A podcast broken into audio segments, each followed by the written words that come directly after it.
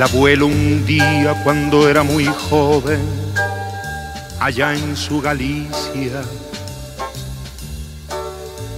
miró el horizonte y pensó que otra senda tal vez existía. Y al viento del norte, que era un viejo amigo, le habló de su prisa le mostró sus manos, que mansas y fuertes estaban vacías, y el viento le dijo, construye tu vida detrás de los mares, allende Galicia, y el abuelo día en un viejo barco se marchó de España el abuelo un día como tantos otros, con tanta esperanza, la imagen querida de su vieja aldea y de sus montañas se llevó grabada muy dentro del alma cuando el viejo barco lo alejó de España.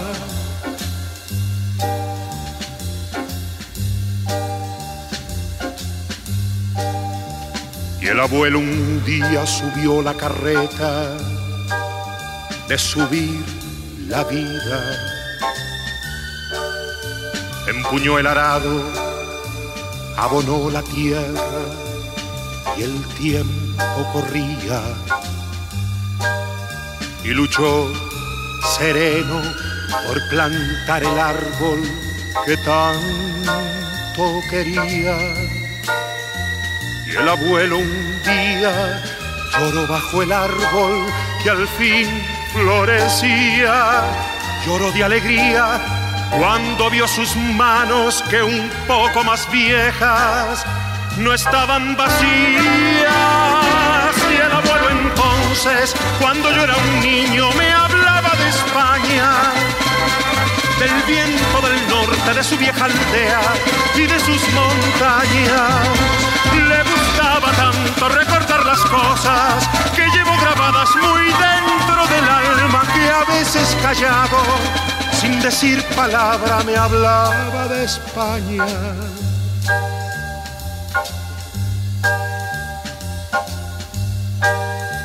Y el abuelo un día cuando era muy viejo, allende Galicia, me tomó la mano yo me di cuenta que ya se moría. Entonces me dijo con muy pocas fuerzas y con menos prisa, prométeme hijo que a la vieja aldea irás algún día y al viento del norte dirás que su amigo a una nueva tierra le entregó la vida.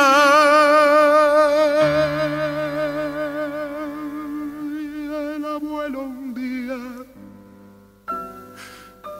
se quedó dormido sin volver a España. El abuelo un día, como tantos otros, con tanta esperanza. Y al tiempo al abuelo lo vi en las aldeas, lo vi en las montañas, en cada mañana y en cada leyenda, por todas las sendas que anduve de.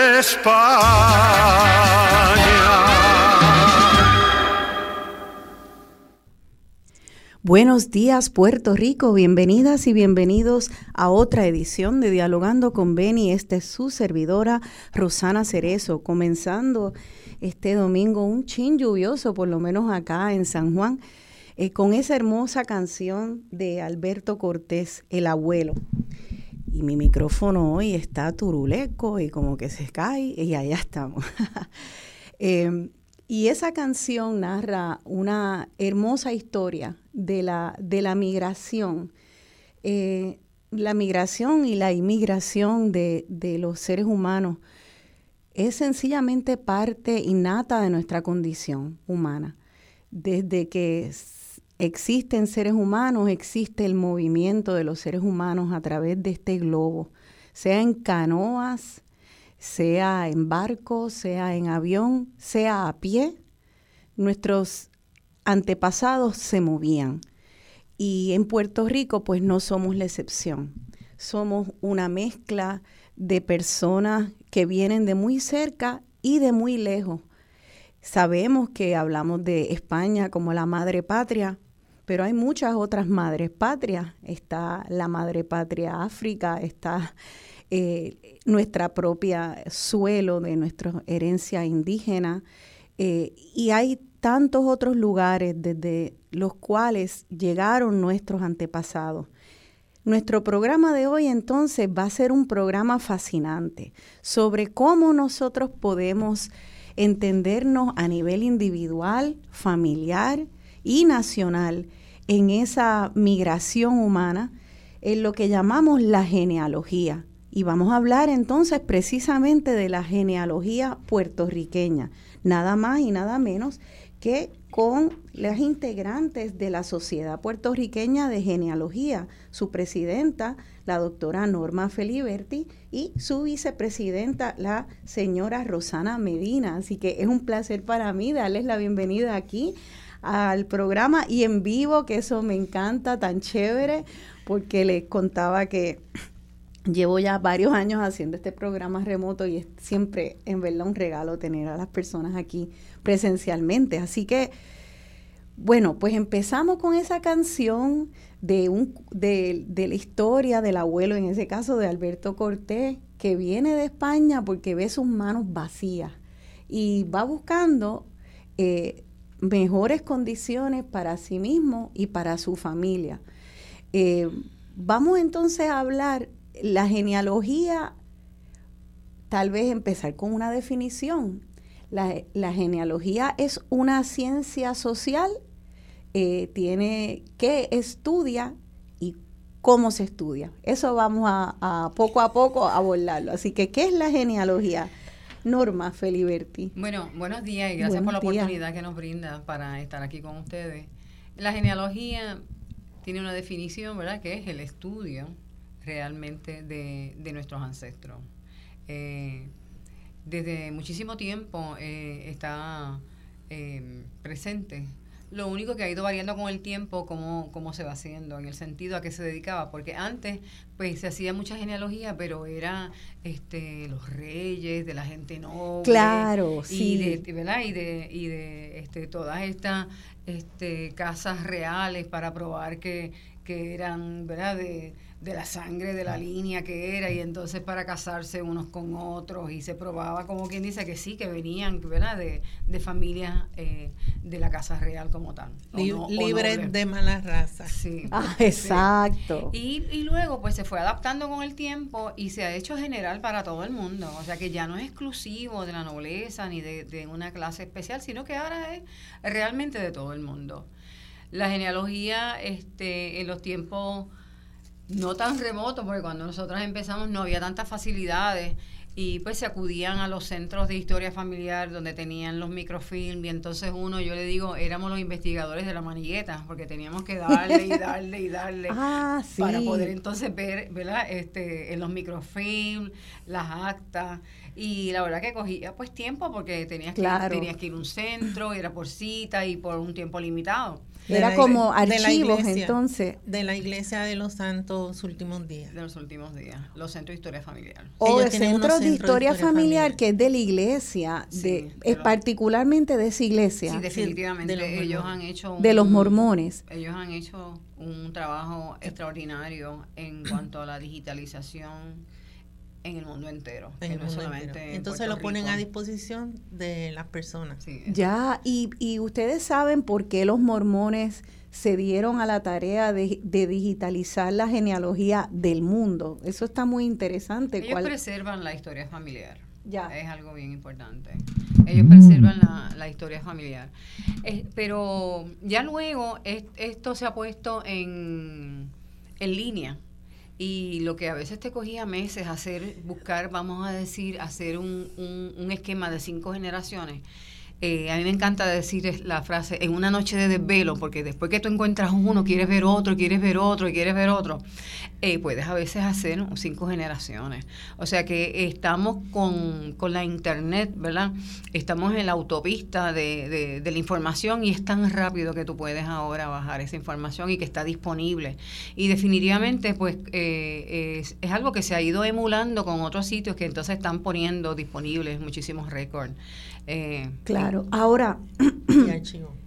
y eso me parece maravilloso, pero a la misma vez me vienen muchas, muchas preguntas.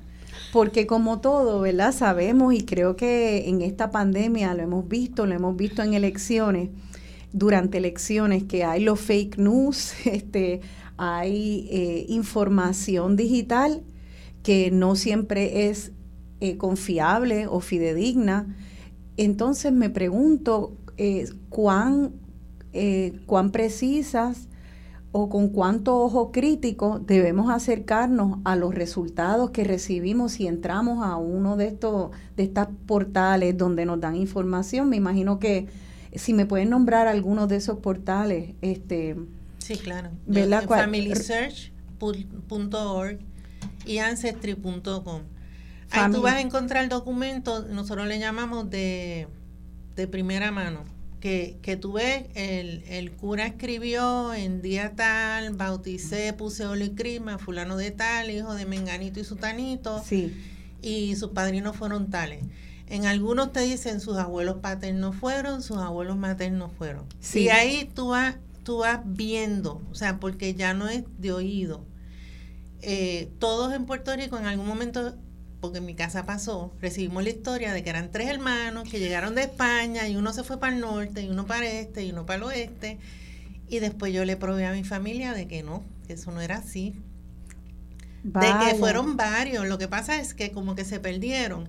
Incluso este, nosotros tenemos familia en Cuba y en Santo Domingo, porque cuando el barco venía de España para acá, ellos paraban unos aquí, pero otros seguían o si aquí no les daba buena suerte, pues el hermano o el hijo, quien fuera, seguía para el otro país.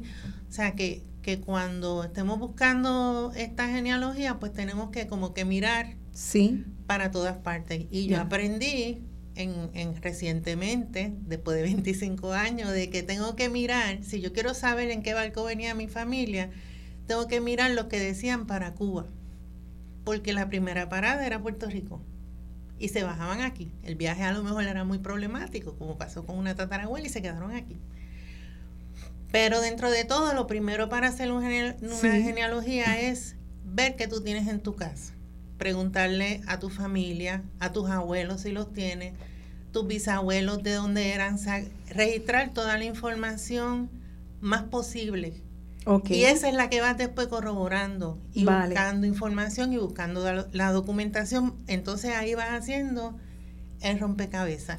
Sí, yo quiero añadir, eh, definitivamente hay portales serios. Eh, uno de los sitios que podemos buscar es en el archivo de India. Y en el archivo de India son documentos, eh, fuentes primarias. Igual que, pues, en Family Search pues, son fuentes primarias porque son los libros parroquiales. ¿Verdad? que estamos hablando, y registro civil, que son este, organismos oficiales ¿verdad? del gobierno y de la iglesia. Por lo tanto, eh, son, son sitios serios donde son documentos realmente primarios. Y tenemos también el Archivo Nacional de Puerto Rico, que eh, tiene también una serie de documentos que fueron microfilmados del Archivo General. O sea que son, hay que entrar en, en, en páginas oficiales de, documentos que sabemos que van a ser primarios y que son documentos eh, que los puedes corroborar si vas a consultarlo, o sea que es algo que no ha sido alterado definitivamente. Otra cosa es entrar en un blog o, otros chats que ya entonces se comparte información, eh, a veces eh, repetitivas de oído, y no está confirmada. Pues ahí ya eh, vamos un poquito con, con cautela, ¿verdad? En lo que podemos corroborar los datos. Lo que yo sí siempre les recomiendo es que documenten de dónde obtienen la información para luego entonces entonces cuando vayan a pedir ayuda, una referencia o algo, esté documentado de dónde fue, que no les pase como al principio que estamos todos como con esa este furor y esa euforia y encontré a fulano y después no, no apuntaste el libro, no apuntas el folio, no apuntas nada y entonces volver a veces es, es un poquito difícil. O sea que esto es una búsqueda en realidad que ustedes sugieren que sea metódica, que tengamos ya un poco de educación en cuanto a, las fuentes que son confiables de esa información. Y acaban entonces de darnos una, una cantidad eh, de, de, fuentes. Por ejemplo, si es digital, Family Search la recomiendan, Ancestry.com. Ancestry tiene también este eh, documentos. que la gente hace su árbol, pero documenta a esa persona a la que se está refiriendo con, con, un, con un documento. Un este, censo. o claro. con unas páginas Aunque sea algo para comenzar, te da una, una información. Tú la puedes añadir de lo que tú has buscado. Entonces tú lo que haces es que lo, lo, ese archivo lo adjuntas a, ese familiar tuyo. Claro. Y entonces según va formando el arbolito, pues entonces vas teniendo los documentos, ¿verdad? Y con la información que obtienes de ahí, si es la defunción, si es el matrimonio. Muy bien. Y vas poniendo y vas, vas haciendo algo eh, confiable. Pero yo quería añadir que en la casa también buscamos, cuando antes habían las capias, de las cositas esas que ponían en los bautizos, cuando están las tarjetitas de, de, de funciones, de difuntos. O sea, en la casa uno tiene muchas cosas que no sabe que tiene. Fotos antiguas que tú la miras y si le das la vuelta, ves el nombre de la persona con la fecha probablemente. A lo mejor no, a lo mejor es un misterio para descubrir. Pero esto tiene muchas facetas y no hay que, no hay que ser científico. Ya. Es ser este intuitivo y, y como digo yo presentado, seguir buscando y preguntando y preguntando. Sí, porque cuando yo empecé fue preguntando y entrevistando a las personas mayores. Conocí a mis primas en, en Atillo que yo no las había visto a lo mejor alguna vez en mi vida, pero ya más formalmente y tengo mucha familia y tengo mucha familia en Facebook hoy en día que yo antes no tenía, que eran primos de mi mamá, hijos de los primos de mi mamá y de alguna forma nos hemos encontrado. Eso es maravilloso, o sea que este vamos a ver, podemos eh, ya ya estoy viendo que hay como como muchas capas de la búsqueda. Puede ser desde la gaveta de la mesita de noche tuya, los álbumes familiares, este la testimonios orales de la familia, cualquier documento que tengas tú o tu familia, hasta entrar a una computadora, ir a estos, a estos portales como Family Search o Ancestry, este, o hasta ir al Archivo Nacional en el Viejo San Juan, el registro civil acá en Puerto Rico, o hasta coger un avión, montarte, irte para España y chequear Archivo de India si quieres seguir registrando, el que diga rebuscando y, y buscando documentos. Así que esas son como las, las fuentes, ¿verdad? Hay algo... Mira, realmente es como, ¿verdad? todo, como tú dices, hay una metodología. La genealogía empieza en la casa. En tu casa es que te dicen, este es tu papá, este es tu mamá, este es tu abuelo. Y donde entonces tú este, vas oyendo todos estos cuentos familiares, del tío que se fue, de la abuela que vino, del otro que se murió. De este no eh, se casaron, pero este que decían que era tu padrino es tu papá. Sí, definitivamente. Este, sorpresita. sí, sorpresita, este, no, porque lo que pasa es que ella quiso seguir con el apellido de la mamá y no del papá, y muchas veces que eran hijos naturales. Pero empieza en la casa.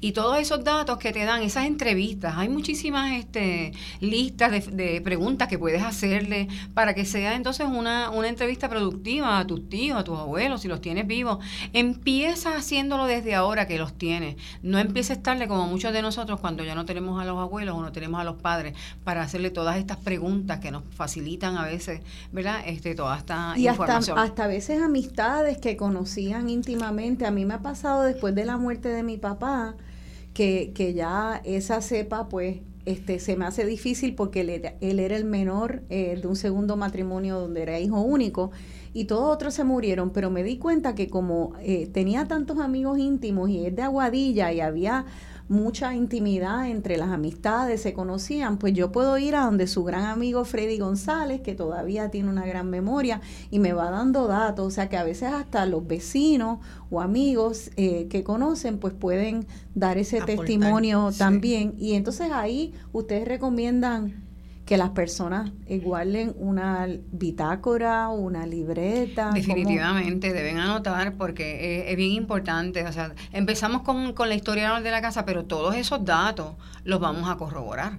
¿verdad? Vamos a ir entonces eh, a pedirle a ellos mismos si tienen los bautismos, si tienen actas de matrimonio. Eh, usualmente los papás de nosotros guardaban muchísimas muchísima memorabilia, las capias de las bodas, las de los bautismos, la, como dice Rosana, la, las tarjetitas, de, muerto, los libros de firmas de las funerarias que te van a dar las firmas, que en ausencia de una fotografía, la firma es lo más cercano a esa persona porque es de su puño y letra, ¿verdad? Que tiene, que tiene, y si la gente estudia la firma, pues te pueden decir muchísimas cosas, ¿verdad? Que estudian la, la, firma de las personas y te pueden decir una serie de cosas, puedes ver si era una persona que sabía escribir y tenía estudios, puedes también ver si lo que está haciendo es una copia que aprendió solamente a escribir su nombre. O sea también hay, hay los que hacen el dibujo de su firma. Exacto. Pero lo de la bitácora es buena idea, porque cuando yo empecé, yo hice una carpeta, uno empieza con un papelito y después empiezan a, salir carpetas y papeles y carpetas y papeles. Y yo apuntaba que el día que fui, a dónde fui, qué pedí, si era en el archivo general o en la iglesia, donde fuera, qué libro vi y qué encontré. Si no encontré nada, pues yo le ponía no encontré nada.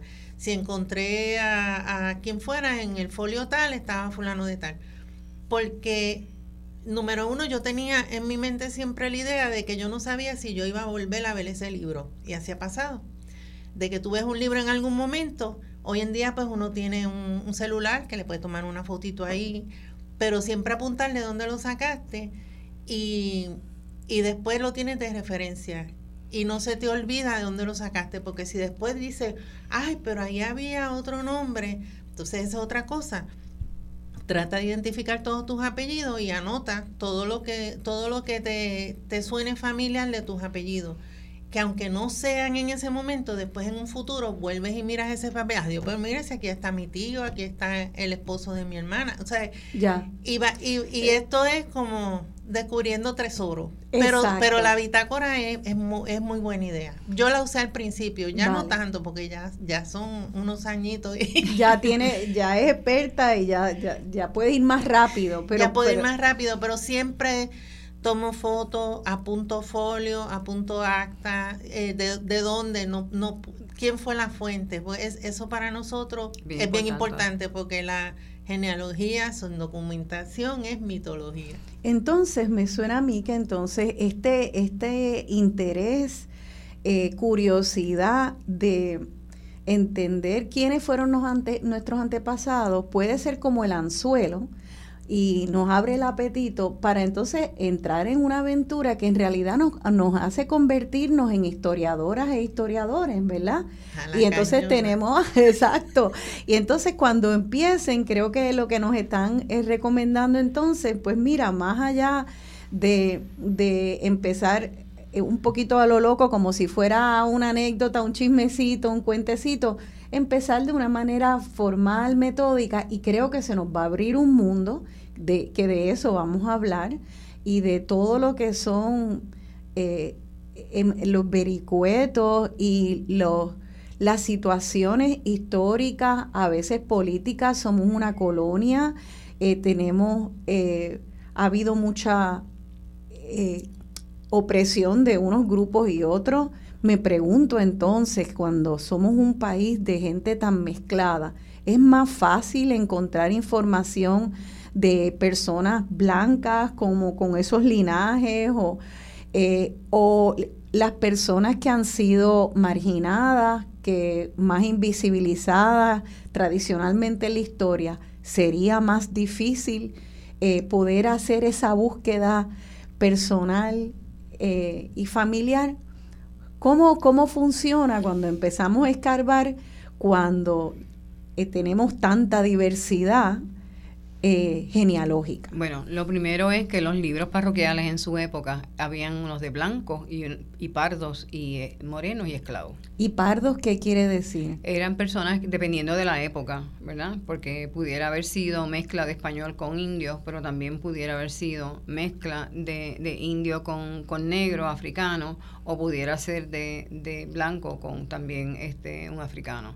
O sea que dependiendo de la época, pues esa, esa palabra iba a tener un significado eh, distinto. Así que tenemos pues, libros para blancos, tenemos libros para, para, los, que eran mestizos. Los, mestizos, y entonces después de cierta época pues se unieron, ¿verdad? Se dio la, una, una orden que tenían que unirse y no había distinción de ello. Pero nos hemos dado cuenta que a veces, eh, si una persona se porta muy bien, no deja mucha historia. Pero si una persona ha tenido, como que dice, sus encontronazos, pues definitivamente este, vamos a encontrar, nos deja una historia, ¿verdad? En los juicios, en las evaluaciones, eh, en los reclamos que se hacen. Claro. definitivamente. Pero también tiene que ver con con la época y la dificultad de, encontrar documentos, porque Puerto Rico, pues por ser un, un país, ¿verdad? Una isla, un clima tropical donde hay mucha lluvia, donde hay mucha humedad, donde se guardaban los libros, pues era en estantes de madera, tenemos la polilla, tenemos el comején, este, las primeras iglesias, pues los techos eran de, de yagua o eran de madera. con las huracán y, con las inundaciones y se perdieron, se perdió definitivamente muchos documentos, no solamente en esas ocasiones, sino también cuando venían los invasores y querían, ¿verdad? Pues eh, eh, conquistarnos, pues una de las primeras cosas que hacían era pegaban fuego y la iglesia se iba por el medio y se iban los documentos también. O se llevaban los porque, documentos. Porque entonces bajo el reinado de España, pues eran las iglesias entonces las que mantenían los custodios. esos registros tanto de nacimiento,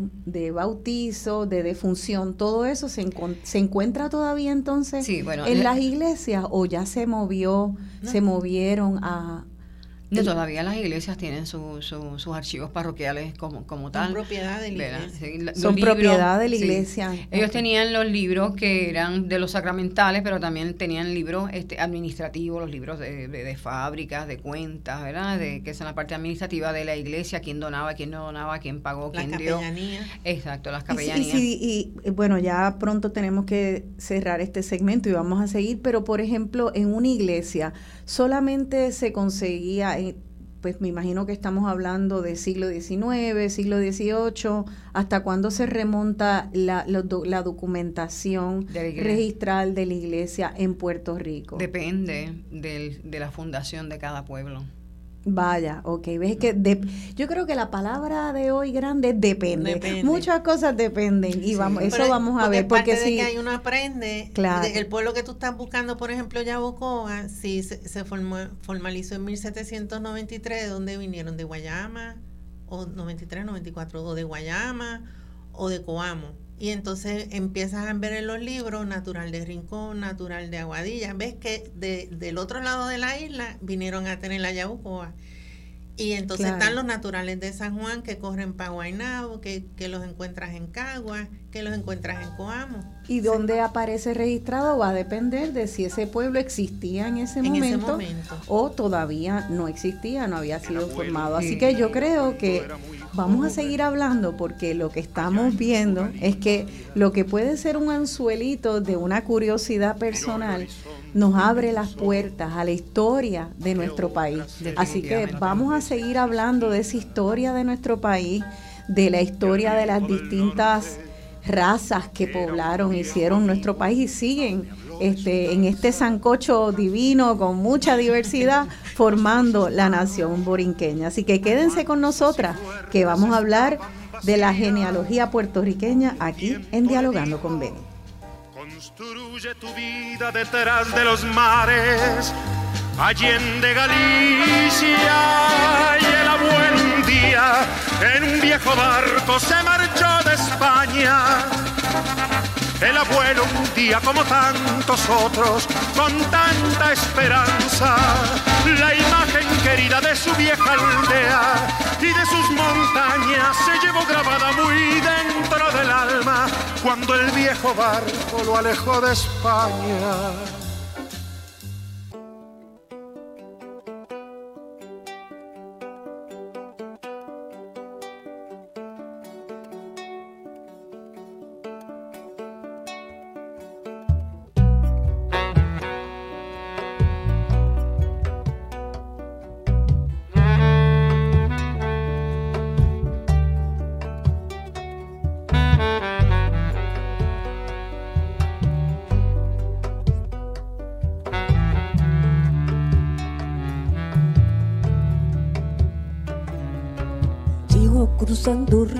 Andando selvas, amando el sol. Cada día sigo sacando espinas de lo profundo del corazón. En la noche sigo encendiendo sueños para limpiar con el humo sagrado cada recuerdo. Cuando escribo tu nombre en la arena blanca con fondo azul, cuando miro al cielo en la forma cruel de una nube gris, aparezcas tú. Una tarde subo una alta loma, mire el pasado, sabrás que no te he olvidado. Yo te llevo dentro hasta la y por más que crezca, vas a estar aquí. Aunque yo me oculte tras la montaña y encuentre un campo lleno de caña, no habrá manera, mi rayo de luna, que tú te vayas.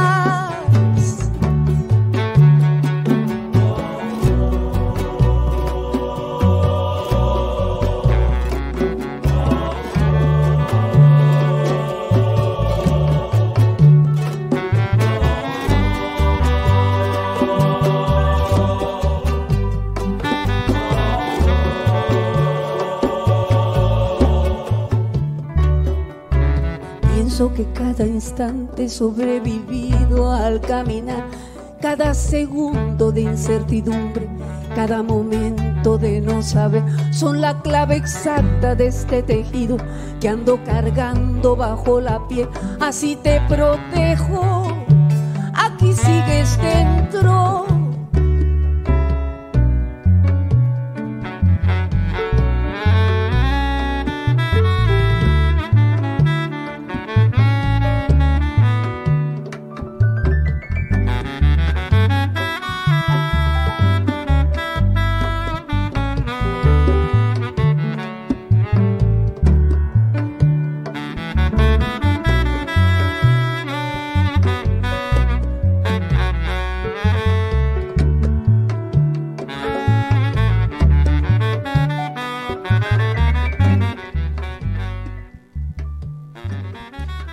Aquí de vuelta dialogando con Beni, yo soy Rosana Cerezo y estoy dialogando con las integrantes de la Sociedad Puertorriqueña de Genealogía, la doctora Norma Feliberti, Feliberti y la señora Rosana Medina. Esa canción, Hasta la Raíz, en la voz de Susana Vaca, pues habla de, de cómo llevamos a personas dentro de la raíz de nuestro ser. Eh, a veces lo sabemos y a veces no a veces eh, estamos conscientes de nuestra historia y a veces, eh, lamentablemente, a nivel individual o a nivel eh, nacional no lo estamos. Hace poco, el alcalde de Utuado autorizó derribar la casa del historiador Fernando Pico, donde se encontraban los archivos del estudio de este del doctor Pico del pueblo de. Dijeron que había allí unas viejeras y cogieron esos documentos donde el historiador, cuya familia, parte de la familia era de Utuado, había evidenciado el deterioro de las condiciones de vida del campesino de la montaña a través del siglo XIX. Coger documentos del doctor Fernando Pico y botarlos y llevarlos a un vertedero. Eso es un delito. Debería ser un delito. Y eso fue un alcalde que lo autorizó. Entonces, para hacer el enlace con lo que estábamos hablando, qué, qué importante es empezar por el individuo. Que empecemos con esa curiosidad de dónde venimos. Y creo que lo que ustedes han explicado hasta ahora es que cuando empezamos con el individuo, se nos abre un mundo de la conexión de esas familias y de esos pequeños individuos y cómo sencillamente unidos todos hacemos la historia de una nación y de un planeta, porque vemos las conexiones. Así que individuos y naciones sin memoria son individuos y naciones que no se respetan porque no se conocen. Y de ahí sale cualquier cosa, cualquier disparate puede salir de ahí. Eh, esto no son viejeras. Ustedes entienden que entonces esa búsqueda de las viejeras eh, en realidad son los tesoros que son los bloques, los fundamentos, la zapata sobre la cual estamos construyendo nuestra identidad individual, familiar, comunidad, de país y de humanidad, porque va, va creciendo. Eh, entonces, yo quisiera eh, que ustedes nos expliquen cómo es que es ese proceso, porque cada cual, cada una de ustedes viene de una, una profesión y se trabajaron y se dedican todavía actualmente, que no es eh, que fueron a, la universidad a estudiar historia, como el doctor Picó. Eh, ustedes, eh, Norma Feliberti es doctora y Rosana Medina es una jubilosa jubilada, este, auditora. auditora, ¿verdad? y así me explican que hay muchos muchas personas que se dedican a la genealogía de nuestro país que también tienen otras profesiones.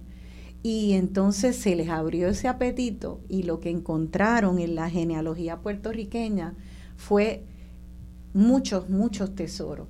Eh, y lo están valorando y están haciendo un, un trabajo, pero encomiable, admirable, muchas de ellas eh, de manera voluntaria para el rescate de la historia de nuestro país. Eh, y yo quisiera que, nos expliquen entonces ese valor que ustedes entienden que tiene la genealogía, ustedes desde cada una desde su profesión, cuando entran, tal vez por una curiosidad individual, ¿cuál es el mundo que se reveló? ¿Y qué conciencia se despertó en cada una de ustedes? Vamos a empezar por, por la doctora Norma Feliberti. Bueno, eh, yo tenía una situación, mis apellidos son Feliberti Aldebol, y todo el mundo me decía, tú no eres de aquí. Me decía, yo soy de aquí. Pues tus papás no son de aquí, mis papás son de aquí. Pues tus abuelos no son de aquí. Sí, mis abuelos son de aquí y mis bisabuelos, hasta mis tatarabuelos. Porque eran, eran unos apellidos tan europeos y de repente tan distintos, ¿verdad? A otros que yo le llamo los apellidos cariñosamente ombligo, porque todo el mundo tiene uno. Es Rivera, es Rodríguez, López, exacto. sí, así que era, eran, eran apellidos llamativos. La suerte que yo tuve es que eh, ahí me cuidaban en casa de mi abuela, así que pues oí muchísimos cuentos. Mi abuelo paterno vivía en la casa y de chiquitos nos sentaban y nos decían, somos de Córcega, venimos de Córcega, y como que nos indoctrinaban a todos los muchachos porque no querían que se perdiera eh, esa historia. Eh, una de las cosas que pasa muchas veces, como digo, cuando la gente se muere, dice, bueno, pues se olvidaron de ellos, no, definitivamente la segunda muerte es la más difícil, que es la del olvido. Y si nosotros la mantenemos en el recuerdo, pues definitivamente estamos manteniéndolos con nosotros. Así que desde pequeñita, pues nos hablaban que habían venido de Córcega, que habían venido de, de, Lérida, en el área de Cataluña, y teníamos eso presente. Y de, chiquita, pues yo le preguntaba a mi mamá cuáles eran mis apellidos, y entonces pues yo, yo, yo tenía, yo tengo tres nombres porque complacía parte de la familia poniéndome los nombres, me llamo Norma Arlene de Lourdes. Y entonces cuando me preguntaban mis apellidos, pues decía Feliberti de Santiago Rodríguez Pérez, López de Victoria, Suché, y por ahí seguía con, Qué bien. con, con toda la... De pequeña yo me acuerdo hacer eso, y pueden creer que ya se me han olvidado un montón de ellos, sí. Pues hacía, hacía eso definitivamente, hasta que entonces, ¿ves? Eh, llegó un momento en que realmente un accidente fue el que me llevó a, comenzar eh, de lleno formalmente en lo que es la búsqueda de la genealogía. Me caí, me rompí una pierna, no podía caminar y yo que soy una persona que no puedo estar quieta, las lágrimas se me salían, no puedo hacer nada. No sabía, de la computadora yo lo que sabía que tenía un switch de on y off. Así que mis hijos me dijeron, mami, mira, buscas aquí, vas trabajando aquí.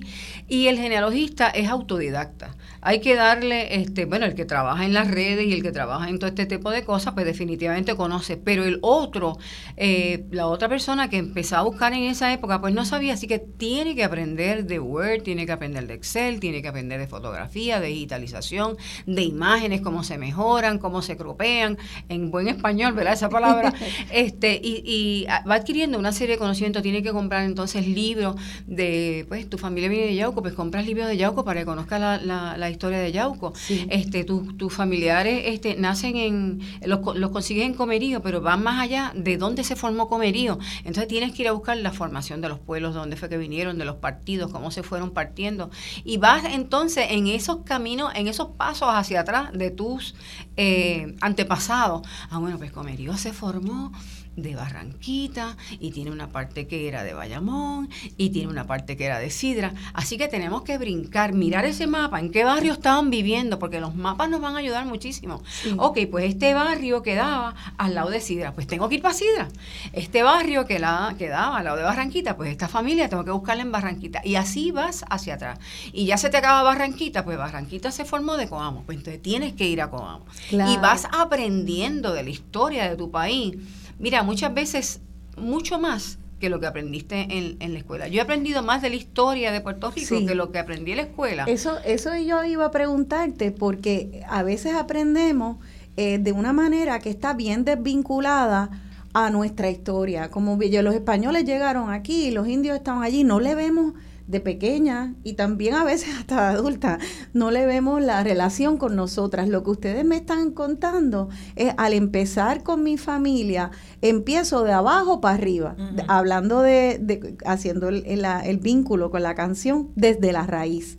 Empieza desde acá y sube ese árbol por el tronco y van abriéndose las ramas y esa copa, y eso lo que resulta ser ese tronco y esa copa es el país y es el mundo, ¿verdad? Porque me dices que tienes unos apellidos que son distintos, vas a los pueblos, de un pueblo llegas a otro, llegaste a, a, salir de las fronteras del 100 por 35 de nuestro archipiélago. Sí, definitivamente. Hemos llegado, hemos llegado a Córcega, hemos llegado a Lérida, hemos llegado a la villa de Magacela en Extremadura, en España, hemos llegado a Sevilla, hemos llegado a las Islas Canarias. Y te pregunto, en ese, en esa búsqueda, y porque hablé y terminamos el, el segmento anterior hablando de las mezclas, siempre decimos que es difícil conseguir puertorriqueños que no estén de alguna manera mezclados las razas. Encontraste que había también diversidad de procedencia en, en tu propia familia. En tu propia familia. Sí, ¿Y cómo pudiste explorar esas distintas hebras? Bueno, lo que pasa es que muchos de ellos, te, el apellido de por sí, cuando, cuando tú lo oyes, que te suena extranjero en, en algunos casos. Así que, por ejemplo, el apellido Suche, eh, yo tenía la suerte que mi familia se conservaba bastante la historia, decía que venían de Francia, así que pude encontrarlo localizado a él en Peñuela. y, de, y te decía que venía de, de, un pueblo en el área de Nantes, en Francia. Así que hay que investigar, entonces hay que salir hacia los registros, ¿verdad? Y los archivos franceses para poder investigar eh, un poco a, a, esta familia, a estos apellidos. Eh, no le cojan miedo al, al, a los idiomas. Usted, a mí me pasó con uno de los archivos franceses, pues lo escribí, lo, lo transcribí como yo entendía las palabras, eh, lo puse en, Word, le di al traductor y me dio bastante de la información, eh, ¿verdad? Que se podía obtener, porque hay cosas que son, como yo digo, es como a veces, como, como llenar blanco, en, a veces en un acta, porque lo primero que te da en esta parroquia, tal y tal y tal, yo el párroco tal y tal y tal, en la fecha, bauticé o casé a fulano y fulano.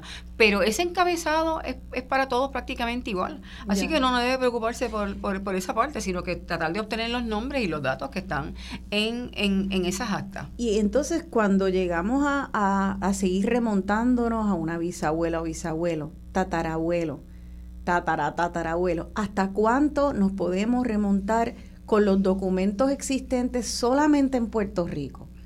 No hablando de archivos de India, en Puerto Rico o ahora eh, tal vez hasta digitalmente, pero hasta, hasta cuánto podemos remontarnos una persona tal vez aficionada, ¿cuál sería una expectativa eh, promedio? Bueno, yo esto es accesible de, con, con siete, esfuerzo. Ocho generaciones aquí. Aquí en Puerto Rico, 7-8, ¿qué quiere decir en qué año, a qué siglo nos podríamos...? En el siglo XVIII, al 1700. 1700. Oh, wow. Y esos serían documentos de ya en los 1700 documentos de la Iglesia Católica.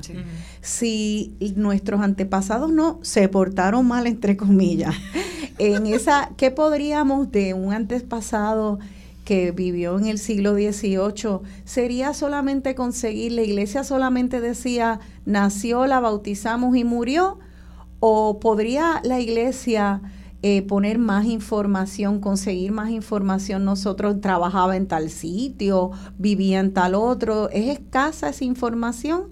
¿O se puede conseguir algo que nos dé una ventanita a cómo vivían, dónde vivían? En esas fechas era escasa ya en los 1700 algo principio la información es bien escasa, incluso en los de Arecibo, que son de los más tempranos, o San Juan, te ponían este, yo tengo unos bisabuelos, tatarabuelos que fueron velados el tal día, fulano y sutano, no dice nombre de los papás ni nada.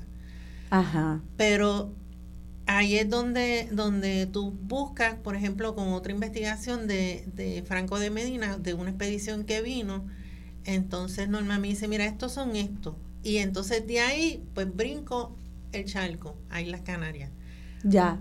O sea que cuando hay poca información acá, pues tal vez te da un hilito muy delgado para ir a otra parte. Sí, pero también este, hay, hay veces es, multifactorial en el sentido del, del, del que está escribiendo si era un poquito vaguito, escribía menos porque los vemos en unas iglesias donde escriben mucho y en otras realmente son, son bien escuetos y los regañan. Vemos los, los regaños. Cuando eh, tienen que escribir, no están haciendo esto, no están haciendo. Tiene que decirle dónde son vecinos y tiene, cosas. Tiene que ver también si era una familia importante. Si es una familia importante, te escriben, olvídate del PA Tres páginas. pues eso es lo que, volviendo a otra pregunta que, que hice anterior, esto de la familia importante que les preguntaba. Eh, cuando estamos haciendo este tipo de búsqueda, pues obviamente no, esta búsqueda está, se tiene que ver dentro de un contexto histórico y político donde había tal cosa y todavía hay como familias importantes y familias menos importantes, razas importantes y razas menos importantes. Y para traer entonces algo de mi propia familia, nunca voy a olvidar un día que papi nos invitó a un restaurante había, él estaba antes de morir haciendo eh, un doctorado eh, en España y por allá se fue a buscar y encontró el escudo del nombre Cerezo. Eh, y entonces me trae el escudo bien orgulloso y yo tal vez demasiado brusca le dije, pero ¿de quién? ¿Ese es cerezo de qué blanco? Porque eso no somos nosotros, eso serían los amos. Ese es el, escudo del amo, del nombre de cerezo. Entonces ahí viene mi pregunta mi familia, por ejemplo, una familia de, razas mixtas, donde tengo antes, antepasados negros y antepasados blancos. La historia que me dijo mi tía era que había una bisabuela que había sido esclavizada o ella era liberta, no sabía muy bien si era hija de una mujer esclavizada o ella misma lo había sido, y que entonces tiene un, un hijo de un hombre blanco que le quería dar el nombre el nombre no era Cerezo, era Rubio, y ella dijo, no, yo voy a ponerle mi apellido, y mi apellido es Cerezo. Pero ese apellido viene también de un tal amo, entre comillas. Eh, cuando yo les hice esta pregunta a ustedes, eh, la preentrevista, ustedes me, me, ambas me dijeron, y quiero que ah, podamos contextualizar lo que ustedes en la Sociedad Puertorriqueña de Genealogía habían estudiado la la, eh, toda la historia de la genealogía de, la, de los ancestros africanos y negros. Eh, tengo en mis manos ese libro. Eh, es la colección de genealogía e historia, tomo 3, la aportación de las naciones africanas a la familia puertorriqueña. Y eso me dio mucha alegría ver que el estudio de la genealogía este, no solamente se limita a las personas importantes o a los ricos o a las personas de poder, sino que han hecho estudios sobre este, todas las personas, las ricas, las pobres, los esclavizados, los blancos, más allá de la, de la posición social que tenían. Y veo aquí que hay toda una categoría africanos con apellido, africanos con el apellido del amo, africanos, africanos sin apellido, morenos posiblemente africanos. Eh, esto es fascinante y hablando del doctor Picó veo que también hay una, hay una de las contribuciones es del doctor Picó también, este, bautizar al africano, Fernando Picó.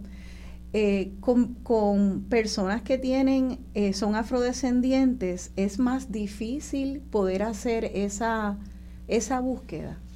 O, indígenas, o, chinos, o, o sea, ¿cuál es el reto? Porque pues, me imagino que con los blancos tal vez es más fácil y nuestra otra trenza eh, hay personas puras eh, eh, de afrodescendencia, otras que son mezcladas, como en el caso de mi familia. Eh, ¿cómo, ¿Cuál es el reto con afrodescendientes o descendientes de chinos, que también hubo migración china, o descendientes de taínos? ¿Cuáles son los retos? Son, hay retos, pero yo te dije, si yo te dije que, que uno va buscando su familia, va buscando hacia atrás, y entonces no solo los directos, sino los, los hermanos, los hijos, vas formando ese árbol familiar, porque eso es lo que te va a ayudar a entender tu familia. Y, cuando tú vas en esos libros y entonces ves que dice que es blanco de esta vecindad, o es, o es negro liberto, o es pardo libre, pues ya ahí este, tienes que buscar, por ejemplo, si te dice esclavo, pues tienes que buscar el dueño. Y, en, y hay listas de esclavistas con, con los esclavos. Ay, Dios mío. De eso, eso lo había. Los, españoles escribían todo. Y hacían listas de todo. Este puede llegar un momento en que sí, sí, en, les cambiaban el apellido. Cuando ellos llegaban del Congo, de allá, de África, y los bautizaban, ahí les cambiaban el apellido. Hay algunos, bien pocos, que le ponían el apellido que traían. De veras. Por eso que hay algunos ahí con sus apellidos, pero la mayoría, al bautizarlo, les cambiaban inclusive el nombre. Claro. Ya ahí... Que eso está imposible ir entonces a remontarse a algún archivo en África porque hubo y yo como se que decimaron. tuvieran Realmente era, era es, difícil, es, es, difícil. No es fácil. En el sentido de que de hecho, no sabemos los nombres de ellos. Hay unos pocos bautismos en, en la iglesia de Carolina donde eh, dicen su nombre africano. Exacto. Y algunos de ellos dicen quiénes eran sus padres. Mira para allá. Pero eh, realmente el africano, al ser bautizado al, al catolicismo, perdía, perdía su nombre y adquiría un nombre cristiano. Sí. Que los indios también. Eh, los indios también, los taínos. Eh, la situación es eh, con la genealogía de, de, los africanos cuando, cuando, eran esclavos. Tú puedes tener varios hermanos y hayan sido entonces vendidos a, otras personas y los puedes tener entonces con distintos apellidos porque van a adquirir el apellido del amo.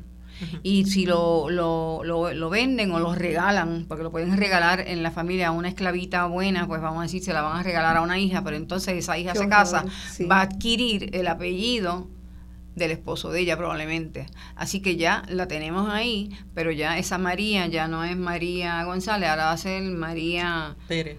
Pérez. O sea que, que lo que vemos es que entramos buscando a nuestros familiares, entramos a toda... Eh, a todas eh, a las luces y las sombras y los abismos y las sorpresas y de, de nuestro eh, de nuestra historia y, y, hago la pregunta y traigo mi historia familiar y ese ese compartir con mi papá porque me pregunto si podemos tener unos puntos ciegos. Fíjate, mi papá no iba desde el complejo de negar su raza. Mi papá iba buscando su apellido y le salió que era de no sé qué lugar en España y tenía un y tenía un escudo incluso.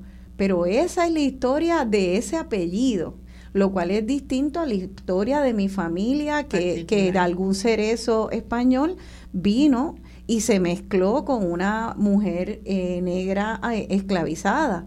Entonces, ¿cómo puedo eh, no caer por una ruta que me lleve a algo? Ay, sí, porque es que somos de tal sitio. Sí, bueno, será los cerezos y ese apellido, pero ¿qué pasa con mi verdadera, mi tatarabuela? ¿Cómo hacemos una búsqueda que sea real y que no acabe perpetuando la invisibilización de, de esas hebras y esos troncos de nuestra afrodescendencia, nuestra, eh, nuestra eh, raíces indígenas. ¿Cómo podemos ser críticos en esa búsqueda sin acabar todos corriendo al archivo de India como si no hubiera todo otro mundo? No, bueno, también ahora hay otra manera de hacer genealogía. Sí. Que es el ADN. Muy bien. Así que este cuando cuando se nos trancan las puertas. muy bien, muy bien. Pues las, las pruebas de ADN definitivamente nos van a abrir un mundo gigante donde realmente yo lo comparo con los fuegos artificiales. Tú explotas un fuego artificial y salen muchos colores por un sitio. Eh, yo estaba comentando el otro día, yo tengo un nieto, el más chiquito, cuya ascendencia es de Lituania, de Rusia. Y eh, el año pasado, el Día de los Padres, pues les regalamos las pruebas para que el papá y el abuelo se hicieran las pruebas y fueron bien, bien este, sorpresivas. El, el papá, el abuelo del nene es 98% judío y viene del área de Lituania y de Rusia. Es un plastrón verde, ahí no hay más color. Entonces, él, el, el papá del nene, que ya su madre es puertorriqueña, pues entonces va a tener un 49% de, del papá. Y, el, y el otro 51% viene de la mamá y es el, y es el cracker jack de los ah, colores. Qué maravilloso. Porque entonces entramos los boricuas con todos nuestros colores. entonces es un arbolito de los colores. Entonces tiene España, tiene Portugal, tiene este indígena y tiene todas estas otras cosas que definitivamente es lo que es el puertorriqueño, una mezcla de tantas y tantas razas, porque no puedes decir solamente españoles. Realmente se abre un mundo europeo, se abre a un mundo africano, se abre a un mundo caribeño, porque nuestros indígenas también podían venir de otros sitios. Latinoamericano, porque sé que tengo, y muchos tenemos eh, eh, familia que inmigraron de eh, Venezuela, así que vámonos a la pausa porque quiero usar esa prueba de ADN y lo que nos revela que tal vez no nos revelaba nuestra eh, misma familia o las búsquedas tal vez genealógicas sin esa información. Así que seguimos hablando de esta maravillosa, misteriosa y emocionante genealogía puertorriqueña aquí en Dialogando con Beni. Sigo cruzando ríos, andando selvas, amando el sol. Cada día sigo sacando espinas de lo profundo del corazón. En la noche sigo encendiendo sueños para limpiar con el humo sagrado cada recuerdo.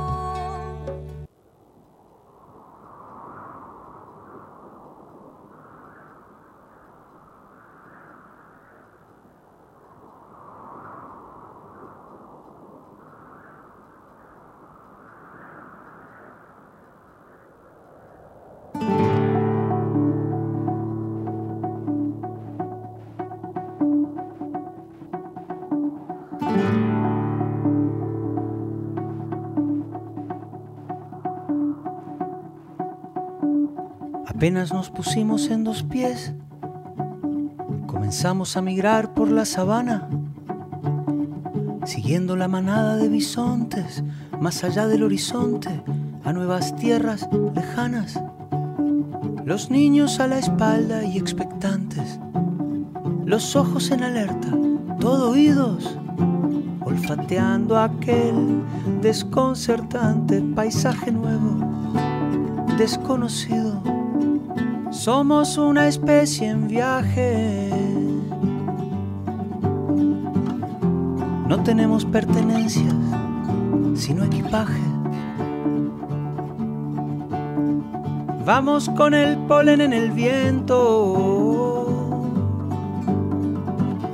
Estamos vivos porque estamos en movimiento. Nunca estamos quietos, somos trashumantes, somos padres, hijos, nietos y bisnietos de inmigrantes. Es más mío lo que sueño que lo que toco. Yo no soy de aquí, pero tú tampoco. Yo no soy de aquí, pero tú tampoco.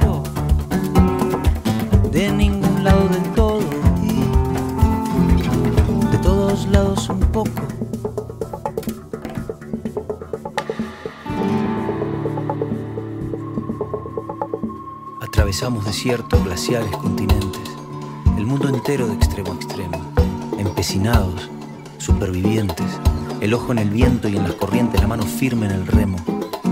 Cargamos con nuestras guerras, nuestras canciones de cuna, nuestro rumbo hecho de versos, de migraciones, de hambrunas. Y así ha sido desde siempre, desde el infinito. Fuimos la gota de agua viajando en el meteorito, cruzamos galaxias, vacíos, milenios. Buscábamos oxígeno, encontramos sueños, encontramos sueños.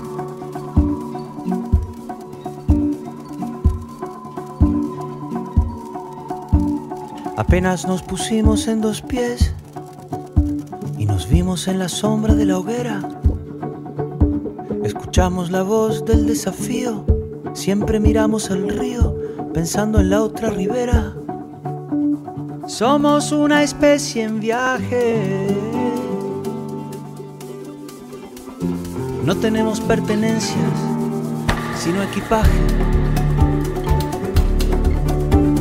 Nunca estamos quietos, somos trashumantes, somos padres, hijos, nietos y bisnietos de inmigrantes.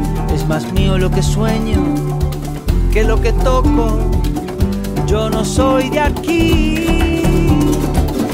pero tú tampoco. Yo no soy de aquí, tampoco.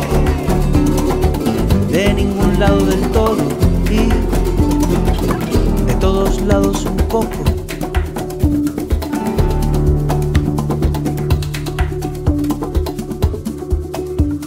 Lo mismo con las canciones, los pájaros, los alfabetos.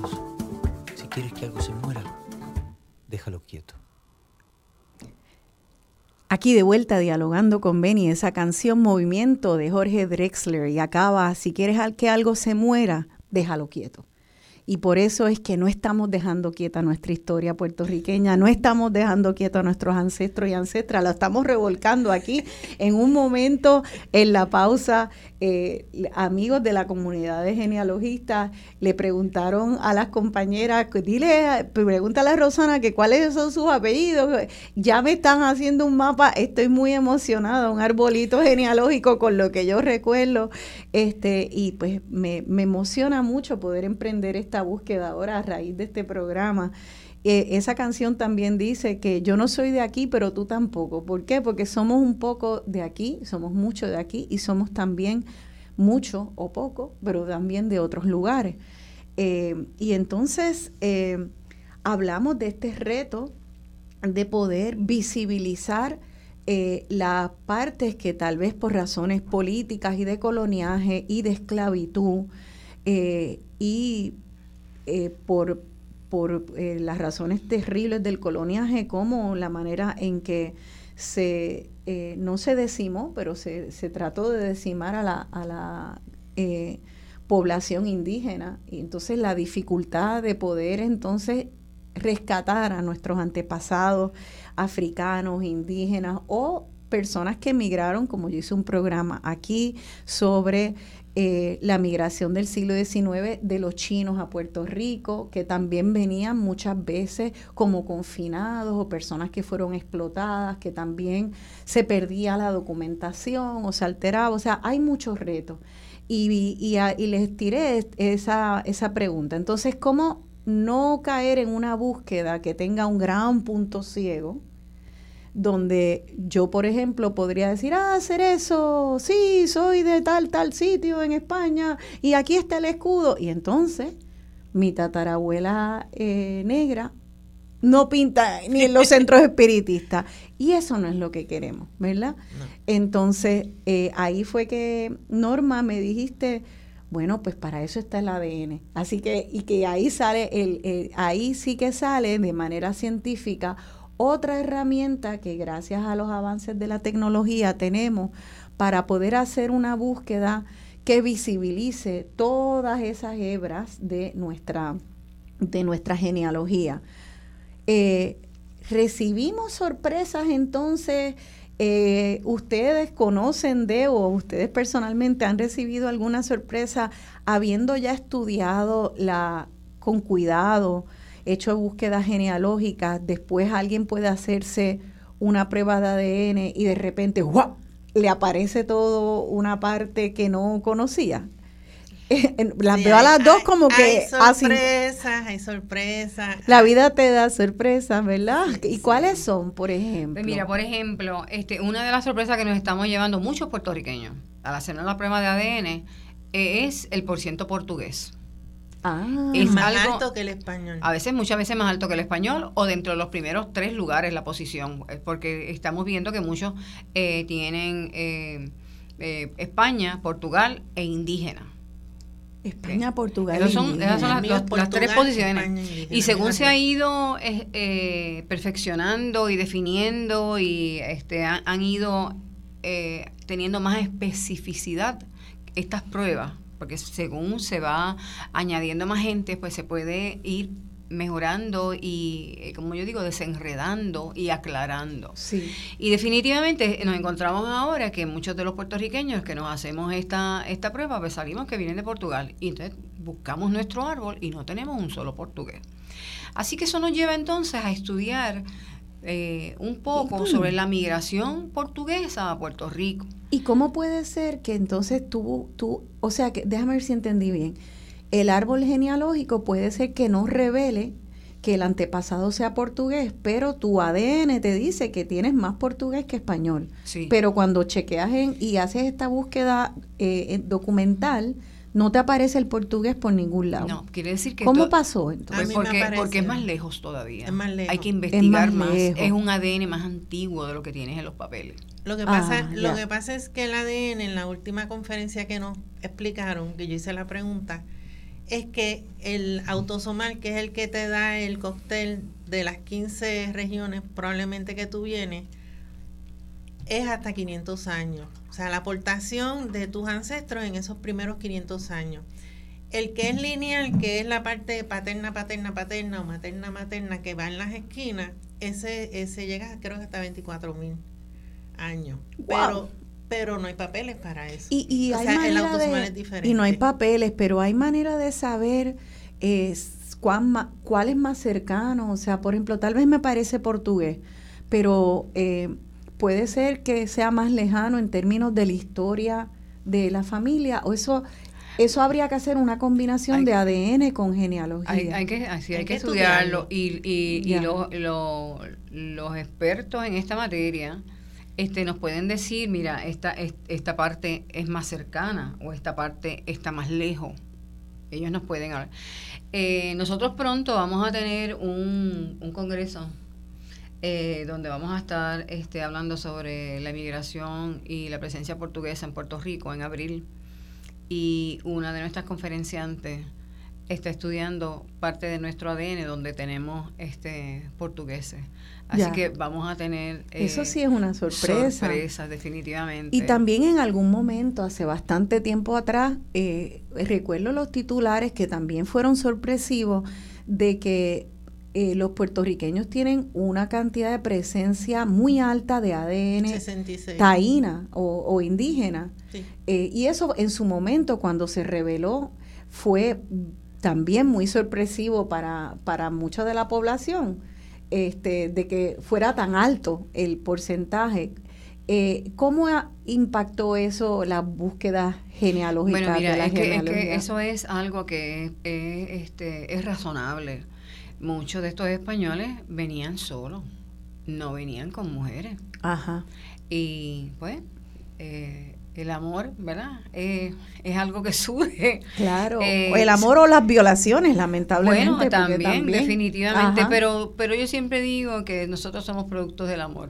Porque tiene que haber habido algo, no podemos... Tiene que haber habido amor Tiene que haber habido algo. Así que no somos responsables ni nos debemos sentir culpables de todas estas cosas. Somos productos del amor, independientemente de la situación. Y las mujeres que echaron para adelante esos embarazos son, son unas guerreras, unas titanas, definitivamente, porque acompañadas o no de, de ese padre, echaron la prole para adelante. Y nosotros somos testigos de eso. Y nosotros tenemos sangre de él. Exactamente. Claro, entonces yo le preguntaba ayer a Rosana y, y, y me lo recuerda a eso que dice Norma de que de esas mujeres que echan para adelante su embarazo, por ejemplo, una mujer indígena o una mujer negra que tal vez eh, eh, pare el hijo de un blanco. Puede entonces tal vez eh, hacer pareja o no hacer pareja, como en el caso de mi, de mi tatarabuela, o lo que cuentan, ¿verdad? Porque ahora yo, yo tendré que investigar. Pero pues muchas mujeres eh, a través de la historia, pues entonces tenían a sus hijos y echaban para adelante solas.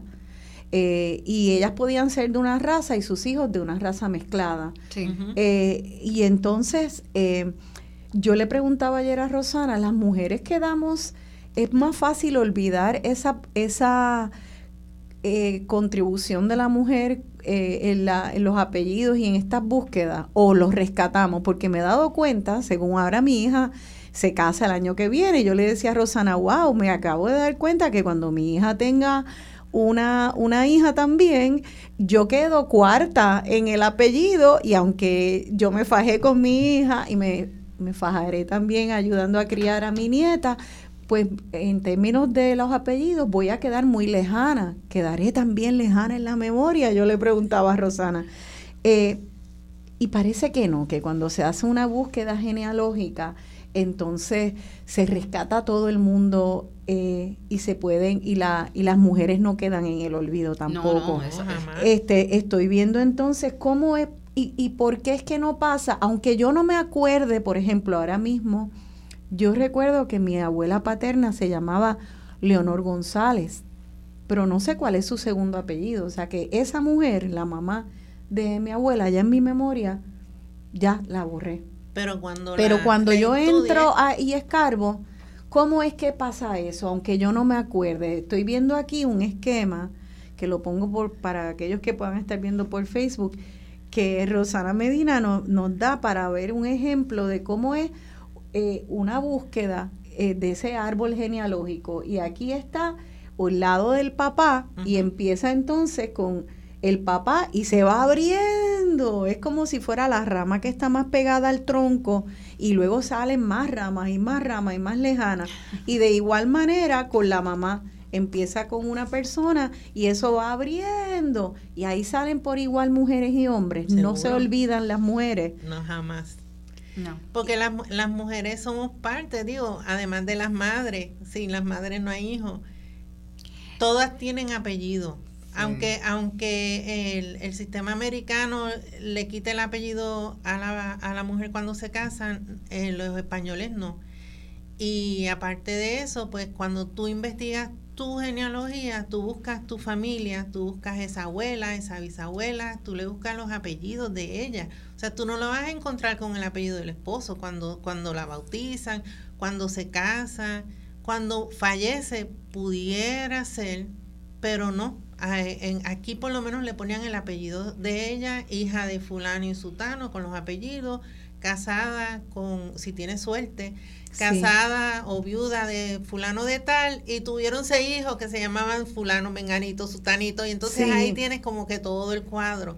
Y tú vas descubriendo es, eso es como como cuando vas abriendo una rosa que le vas sacando los pétalos y vas y vas desestrañando y soltando esos hilos y es maravilloso porque entonces tú te empiezas a imaginar y te pones en los zapatos de ella.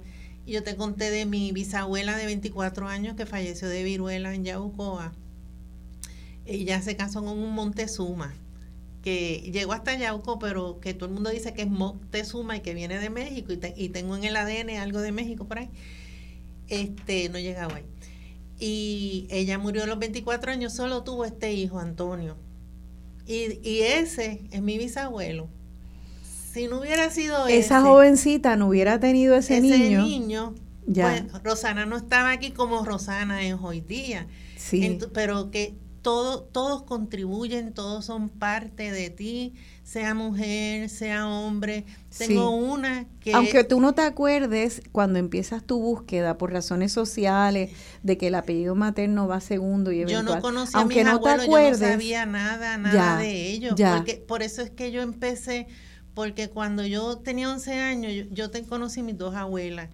Y yo, este, decía, pero ¿y mis abuelos? Entonces me senté con un papelito que tengo en casa todavía hace un montón de años. Y entonces le dije, abuela, ¿cómo se llamaban tus papás? Y lo apunté. ¿Y, tus hermanos? Ajá. ¿Y tú te acuerdas de los, de los papás de tu Hacer entrevistas familiares, sí. y ella me dijo, no, él se llamaba Francisco Tomás Peraza, no, él se llamaba Tomás Peraza Betancún, el Francisco lo averigué yo. Entonces, a mi otra abuela le hice la misma pregunta, yo no me acuerdo de nada de eso. Pero en el caso, cada una historia es bien particular. Sí. Si estuviera todo el día. Pero en el caso de mi, de mi abuela paterna, que casi, era casi indígena, porque ella tenía un, un pelo bien largo, bien largo, con una trenza. Y yo le decía, abuela, ¿y por qué tú no te cortas ese pelo? Y ella me decía, ay, porque pierdo la fuerza. Y los dos retratos que existen de ella se los tomé yo, porque ella no se dejaba retratar de nadie. Y yo le decía, pero abuela, es, es, que me roban el alma. Digo, yo tu nieta favorita, no te voy a robar el alma, tú eres mía, yo soy tuya. Y ella me dejó. Tengo una de ella mirando de lado y otra haciendo así. Eso es bien interesante porque pues ahí, eh, qué interesante porque volviendo otra vez a, a, a, lo que se revela cuando vamos haciendo, escarbando la historia, pues podemos tal vez entender cómo heredamos, por qué nuestras abuelas y abuelos hablaban así. Entonces eso de que se me va la fuerza con el pelo, me robas el alma con cuando me captas en la fotografía, que yo también siento lo mismo. Cada vez que me veo una foto digo, eso como que no habla de quién soy yo. Este, pero pero este lo que podemos entonces entender muchas más cosas, más allá de que hay sangre indígena, de cómo pensamos, cómo pensaban, cómo actúan, actitudes, creencias, cultura familiar que heredamos que de repente podemos poner en un contexto con más información. quería comentarte algo, eh, volviendo al árbol. Eh, realmente cuando hay madres solteras, lo que se pierde es la línea paterna la línea materna no se pierde. Ah, mira, ¿por qué? Porque no tienes el apellido, no tienes el padre. Así que vas a continuar esa genealogía en la línea materna. esa abuela que no tuvo, que no se documenta. Sí. La fue padre. entonces tienes hacia atrás, tienes su madre, tiene su padre. O si fue hija natural, tiene su madre. Y va a seguir esa línea materna. Eso no se nos va a cortar. Lo que se pueden ir tronchando son entonces son las líneas paternas. Pero la línea materna sale. en cuanto al tema de un amo con una este, esclava. Sí. Hay un caso famoso, no es en Puerto Rico, es en Estados Unidos, pero es, Sally Hemings y el, el, presidente de Estados Unidos, Thomas Jefferson. Sí, se, se comprobó por, por ADN que los hijos de Sally eran hijos de él que, que yo recuerdo ir a Monti, Monti, eh, Monticelli, ¿cómo es que se llama? Monticello. Creo Monticello, ahora tengo que verificar ese nombre, que era la, la hacienda de Jefferson en, en Virginia, en Charlotte, Virginia. Eh, mi mamá estaba estudiando allí estudios eh, de maestría y la visité y fui a hacer ese tour. Y yo hice esa pregunta porque en ese momento, que era como en los 90, todavía era como un rumor. Y cuando hice la pregunta de que si Jefferson había tenido hijos con una de las mujeres esclavizadas que trabajaban allí, aquellos se ofendieron. Las personas que estaban en el, en el tour se ofendieron. Eh, y luego se reveló que de hecho hay herederos de Jefferson que son mulatos. Sí, sí. Eh, porque él era esclavista, él tenía abajo, estaba, tú veías los cuartos de los esclavos, pero eh, y esa mujer esclava había sido su amante por muchos años. No, definitivamente en Puerto Rico también se sabe que muchas veces esa, esas esclavas que vemos a veces en la casa, que no están en el campo, que están en la casa, son preferidas y pues pudiera haber eh, tenido, ¿verdad? Eh, no solamente del amo, sino de alguno de los hijos. Sí. Así que eh, entramos ahí con cuidado. El ADN nos ayuda en esa parte. Claro. El ADN nos ayuda ahí. Absolutamente. Y mira qué interesante porque les, les comentaba que el doctor Molinelli también contribuye y se encarga del programa muchas veces y como él es geomorfólogo, acaba de decir que en cuanto a la cuestión de la herencia y la presencia portuguesa en la genética puertorriqueña, dice los andaluces probablemente tienen muchos genes portugueses, ya que están contiguos a la frontera en el sur de España. Y los este, canarios. Y los canarios también, que obviamente pues aquellos antepasados nuestros que vengan de esa área son vecinos de Portugal y ya ahí hay todo otro mundo que explorar de cómo sí, porque si, si, vamos a los mapas de nuevo que hablamos ahorita, los mapas antiguos, vas a ver que esas fronteras entre Portugal y España no eran las mismas. Así que a lo mejor áreas que ahora son España eran, De, Portugal. Claro, y ahorita ustedes mencionaron eh, que echando para atrás hay personas que pueden encontrar, creo que tú hablaste de tu nieto, eh, alguna antepasado judío. Y pues obviamente quienes hemos estudiado también la historia española y de la conquista, sabemos que los judíos y los moros en algún momento, por la gran persecución que hubo, tenían que disimular como si fueran eh, católicos. Eh, así que si tuviéramos eh, ya más, más atrás antecedentes judíos o moros, podríamos volver a caer en uno de esos baches que hay que tener, que hay que tener cuidado al investigar, de, de, poder encontrar información de que, ah, pues sí, tú tenías tal vez a un antepasado católico, pero ojo, era en realidad un judío que converso, o, ¿verdad? Este, pero mantenía... O converso, disfrazado. O, disfrazado, eh, que se estaba protegiendo de persecución, o un moro eh, y acabamos otra vez invisibilizando a una parte de nuestra, de, de nuestra ascendencia por estas razones políticas de coloniaje y de persecución, ¿cómo hacemos para entonces, me imagino que se, se hace difícil ese reto? Bueno, si era en aquella época, sabes que cambiaban los nombres y cambiaban, sus apellidos, definitivamente. Para no sonar judío o no, sonar moro. Exactamente. y, todo el que llegaba a Puerto Rico en la época, apellidos españoles. Se, tenía, si no estaba bautizado, se tenía que hacer católico. Era una de las condiciones para oh, poder, para poder luego este, naturalizarse y domiciliarse. Tenían que convertirse a la religión eh, católica. O sea que está entonces, se hace muy cuesta arriba saber si de verdad eran... Bueno, lo, que pasa es que acuérdate que cambian los papeles, difuminan, ¿verdad? Y a veces la, el modo de llegar no es tan directo y ellos van por distintos sitios. Pero ahí volvemos de nuevo, el ADN lo descubre. Ajá, muy bien. El secretito pues ya se sale, se, se, destapa. Se destapa. Con el ADN se destapa. Y qué fabuloso. Así que eh, ese ADN yo me imagino que ha venido a ayudar mucho a la genealogía, ¿verdad? Bueno, en un principio, yo me acuerdo cuando yo me hice la primera vez el Family Tree DNA, fue de más desacierto que acierto porque entonces me conectaba con un montón de personas en un montón de pueblos que yo no tenía ni idea.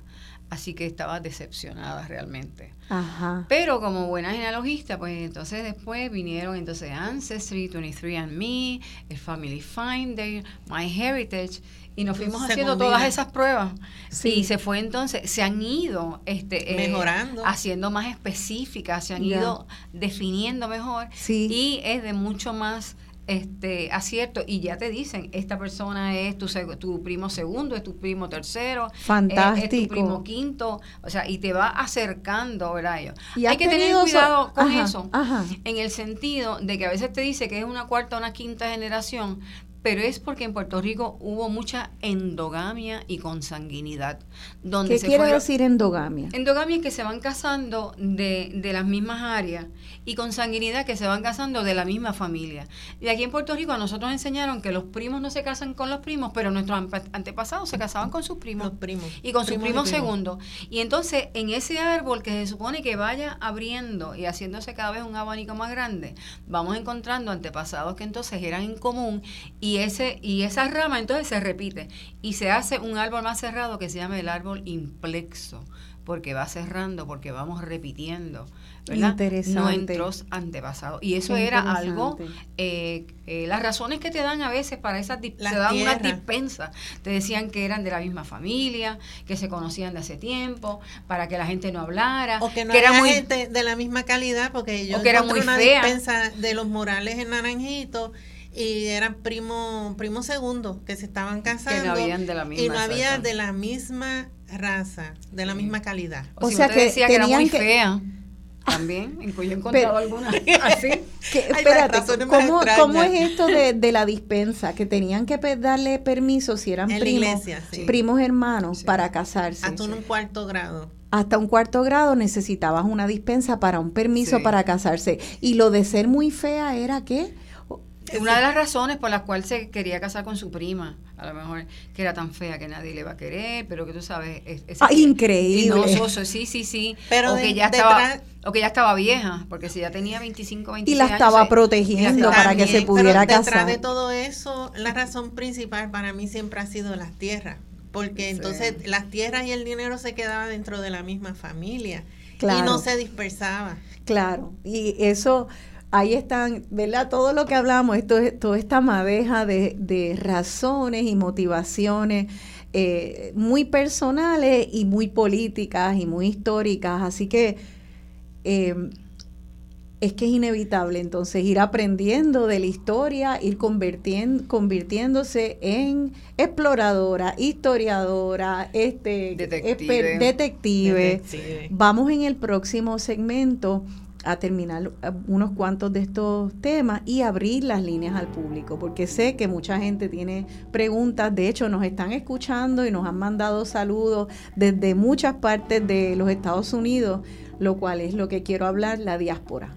Así que vamos a hablar de la diáspora eh, actual y cómo eso se refleja en nuestra genealogía puertorriqueña y abrir las líneas. Quédense con nosotras, estamos en Dialogando con Benny más allá del horizonte, a nuevas tierras lejanas.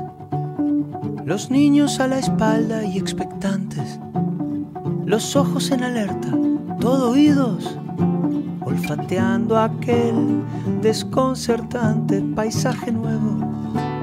Desconocido. Esto es Radio Isla 1320, el sentir de Puerto Rico. En Puerto Rico, cada 29 horas alguien se quita la vida tenemos la responsabilidad de educarnos para romper con el estigma y los mitos asociados al suicidio. Mantente alerta a las señales de peligro y busca ayuda. Si usted o alguien que conoce necesita apoyo emocional o está en riesgo de suicidio, llame a la línea Paz al 988. Cuidarnos para vivir. El suicidio se puede prevenir. Un mensaje de la Comisión para la Prevención del Suicidio. El Centro Unido de Detallistas se une a la familia de Radio Isla 1320 con su programa CUD Conecta. Tienes una cita todos los martes de 2 y 30 a 3 de la tarde en el programa que une a todos los emprendedores, empresarios y comerciantes. CUD Conecta. Mantente informado con noticias de interés del mundo empresarial, porque queremos estar unidos a tu negocio. Luego de un terremoto significativo o tsunami, los servicios básicos como agua y luz pueden verse afectados. Es necesario que incluyamos en nuestra planificación agua y alimentos no perecederos para un mínimo de tres días. La preparación es un regalo de amor para usted y los suyos. Infórmese redsísmica.uprm.edu. Recuerde que prepararnos es responsabilidad de todos. Noticias, entrevistas y análisis en la palma de tu mano. Radio Isla Móvil. Descárgala ya.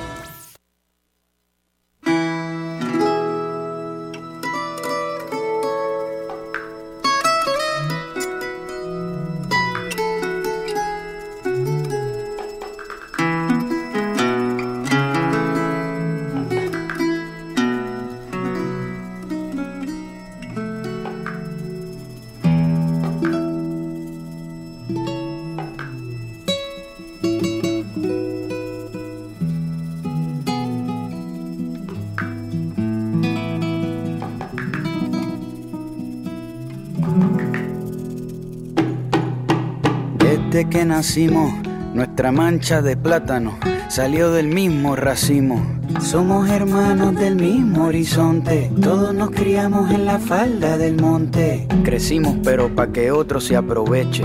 Somos un pueblo con dientes de leche, los hijos del trabajo sin merienda. La limonada para el capataz de la hacienda, todo lo que sobrevive.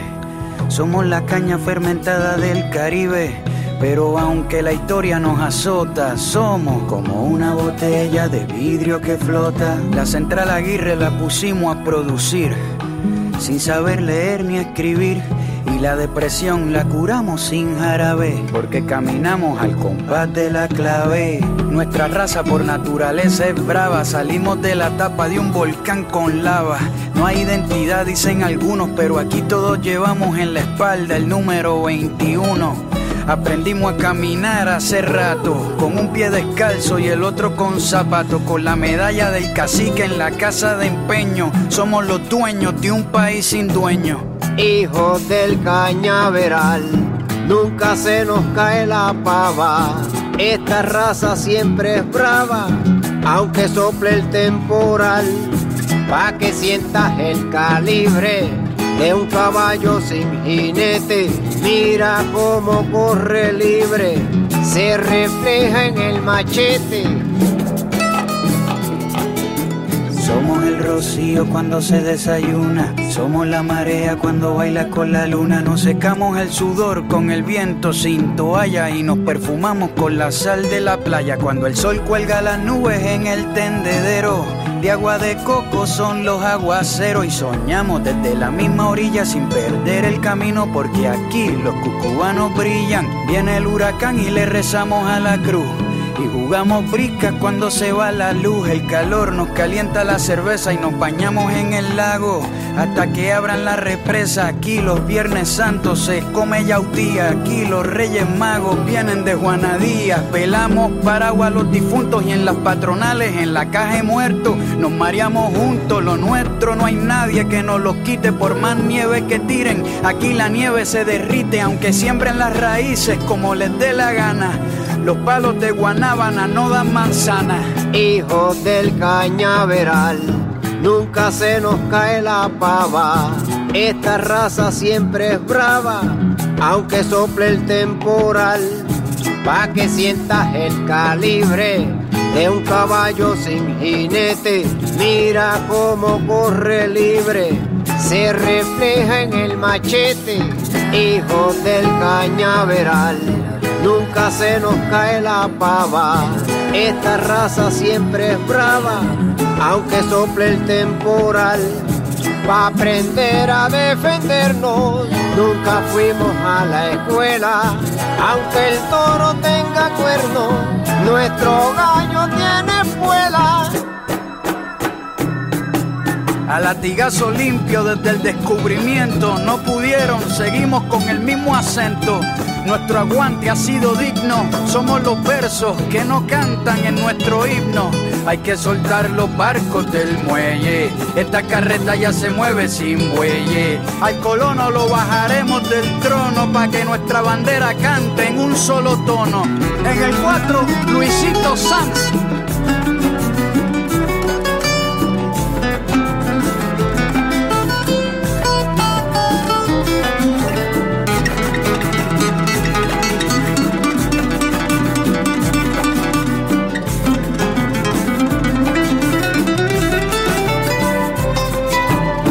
El bongo, Anthony Carrillo, háblale a los santos, dale.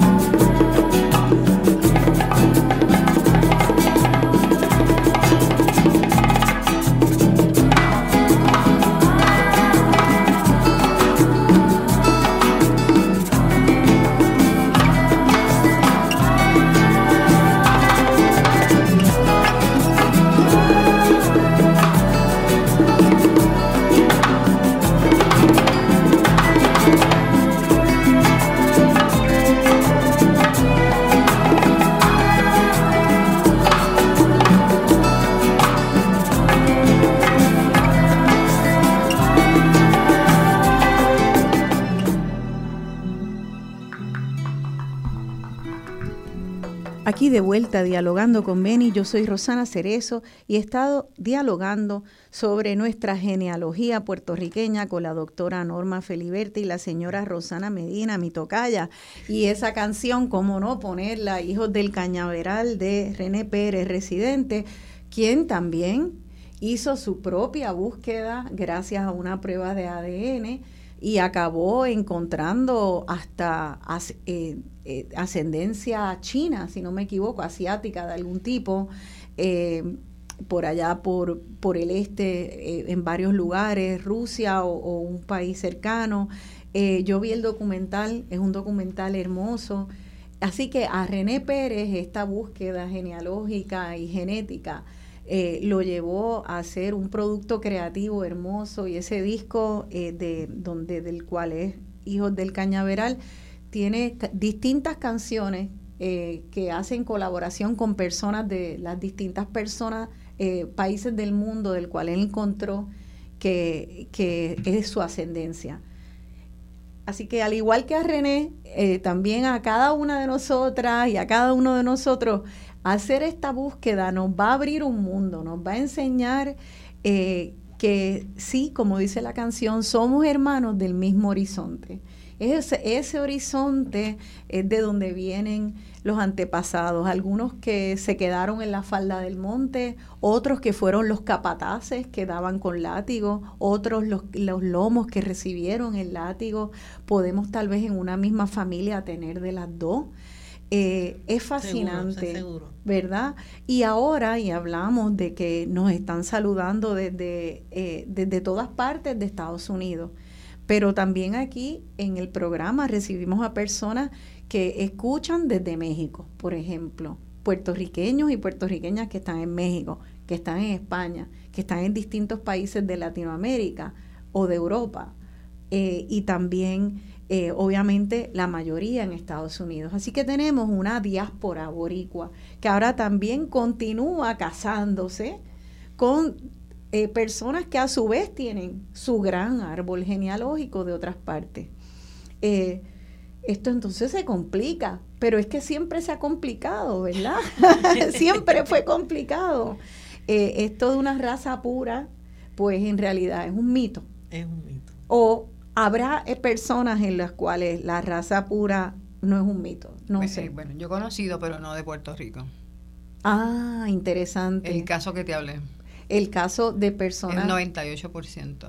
Del, del, del, del, abuelo, del abuelo de... El abuelo de Es un 98%, sí. 98%. Eso quiere decir por mucho tiempo gente que se quedó en un mismo lugar.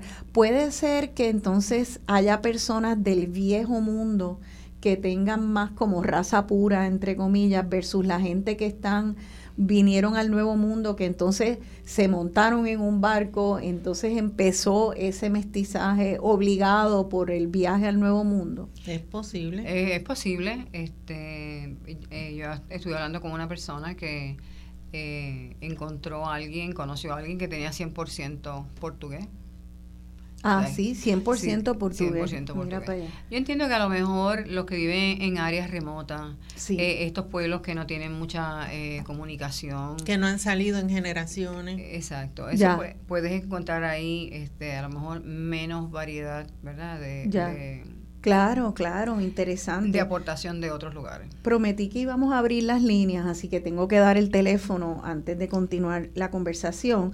El teléfono aquí para que llamen con sus preguntas o comentarios o algún cuento de alguna sorpresa o algo interesante si ha hecho su propia búsqueda genealógica. El 787-292-1703. 292-1703. Quiero, eh, antes de mientras esperamos que llamen, eh, quien quiera llamar, decirles que pues en mis manos les dije que tengo este libro hermoso de la Sociedad Puertorriqueña de Genealogía, la aportación de las naciones africanas a la familia puertorriqueña. Rápido busqué el nombre de Cerezo, rápido aparecieron personas eh, de ascendencia africana en Isabela, Aguadilla, esa área que es de donde, de donde son mis cerezos, y con orgullo, mi abuelo Benito Cerezo, que era educador, mi tía en Gracia Cerezo, que también lo era, em, que eh, allá en la playa de Crash Boat, cuando ustedes vayan, esa, hay una escuela cuando se dobla para bajar la, la cuestita, para ir al Crash Boat. Esa escuela lleva el nombre de mi abuelo Benito Cerezo y eh, esa es la trenza que es mezclada entre ascendentes, ancestras africanas y, españoles. Estoy bien emocionada de descubrir esa, esa parte de mi y probablemente no sea la única que tengas. Y no sea la única, entonces tengo que también explorar la de mi mamá, que también son de Aguadilla, también son de por el área de Mayagüez, este, y por ahí está Martínez Nadal, que ese es el segundo apellido de mi, de mi mamá y ese era su abuelo. Así que es que estas mezcolanzas, ¿verdad? Estas mezcolanzas, este libraco de, de, la, de, de la aportación de las naciones africanas, ustedes han hecho libracos así hermosos que son tesoros de distintas... Eh, de, de, distintas eh, razas y, naciones. Este es baleárico. trajeron de los baleáricos. ¿Quiénes eran los baleáricos? Ese es otro libro. Los baleáricos eh, son los que vienen de las Islas Baleares. De las Islas Baleares que quedan. Mallorca. Mallorca. Menorca. Claro. Y, y, exacto. Y también hay otro libraco. Cuando la gente empiece esta búsqueda, ¿Cómo podrían tener acceso a estos tesoros de libros que ustedes publican? Bueno, nosotros realmente hacemos una, unas publicaciones limitadas. Me imagino. Este, Pero se puede tenemos ir a una, eh, biblioteca. algunos de estos libros se encuentran en la Biblioteca Nacional, en el Archivo General de Puerto Rico. Archivo General de Puerto Rico, que es el tesoro donde cualquiera que vaya a buscar información es, es, el lugar obligado para Nosotros nos entregamos a todos allí para que la gente pueda tener acceso. Ya, ok, perfecto. Y personas que se quieran poner en contacto con ustedes, ¿hay alguna eh, página de internet, eh, algún contacto que quieran dar para que la gente arranque su búsqueda? Ajá www.genealogiapr.net. Esa es la página principal de la Sociedad Puertorriqueña de Genealogía. Ahí este, vas a tener eh, la junta directiva y hay, hay acceso a unos emails. Ok, perfecto. Y también tenemos la página de Facebook. De Facebook, ok. Este, Sociedad puertorriqueña de genealogía, SPG, entre comillas, entre paréntesis. Ok, Sociedad Puertorriqueña de Genealogía en Facebook, perfecto. Pues ya tenemos una primera llamada, así que vamos a recibirla. Eh, buenos días, estén dialogando con Beni. Su nombre, por favor. Buenos días, es Carmencita Garriga. Eh, de hecho, compañera y amiga de Beni y de Cuca, tus padres, Roxana. No me digas, gracias por llamar. No, estoy muy, muy contenta con el programa, muy interesante, y quiero hacer la pregunta eh, sencilla.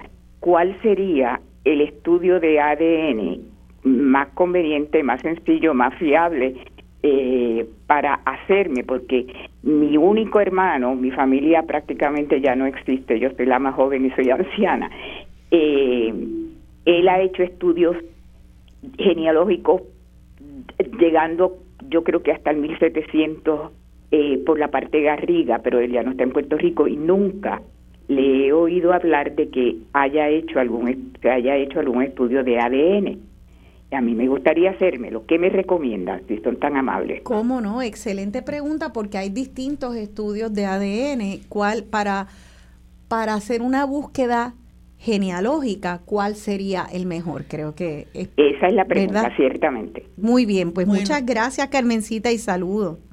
Cómo no, y, que, y saludos a tu madre y que tenga muy buen día tus invitadas también. Gracias, gracias. Vamos a contestar esa pregunta y esa me interesa a mí también. Lo que pasa es que nosotros terminamos haciéndonos todos, pero me imagino. Ancestry es el autosomal, el que yo te digo que te da el cóctel de, de las regiones y es el más usado y es el que más millones de personas lo usan y, y los puertorriqueños también. Eso es una página, un portal, pero en términos de una prueba... Este, pues esa es la prueba. O sea, Ancestry.com, además de hacer oh. genealogía, tiene, el DNA y, y, vende los kits. Ya y, y, a veces ponen unas ofertas buenísimas que para las madres, para los padres, para Navidades, entonces uno las aprovecha ahí porque este no son tan caras, son 99 regular, 99 dólares, pero 59. Lo mismo hace Family Tree DNA. Este era, eh, fue como para mí, fue como el primero. Y ahí fue donde yo le hice la prueba a mi papá. Yo se la hice a mi papá, pero ese no tenía en aquel momento el autosomal, sino que para los hombres era la prueba Y, la parte paterna-paterna, y para las mujeres la, la parte mitocondrial, que es la, la materna, materna, materna. Ya hoy en día tiene la parte autosomal como ancestral. Autosomal quiere decir que tiene las dos, la, línea materna y la paterna. Que, que, ellos tratan de identificar de qué áreas del mundo son. Y, ahí es que salen 15 regiones, por lo menos los puertorriqueños estamos en, entre 14 y 15 regiones. No me digas, qué interesante. O sea que vamos a darle estas dos recomendaciones. Pero hay también este, este 23 and Me. También. es bastante buena. Y esa tiene la parte eh, de salud. De salud. Que es bien importante porque esa, si te hace la parte de salud, sí. te puede indicar los marcadores genéticos que tengas con la predisposición a algunas enfermedades. Y eso claro, es bien importante. Eso es importante y a la vez importante recalcar que yo lo he escuchado, que el hecho de que tengas un marcador no quiere decir que te va a dar. Hay gente que lo recibe y reciben le da mucha ansiedad de ver que, mira, tengo una predisposición a, morir del corazón o a, o, a, o a que me dé Parkinson o a que me dé Alzheimer's, cualquier cosa, y le causa mucha ansiedad. Y hay personas que no lo hacen por, por no recibir esa información. Usted decida, pero tiene que también saber que el hecho de que uno pueda tener un marcador genético no quiere decir que se va a activar.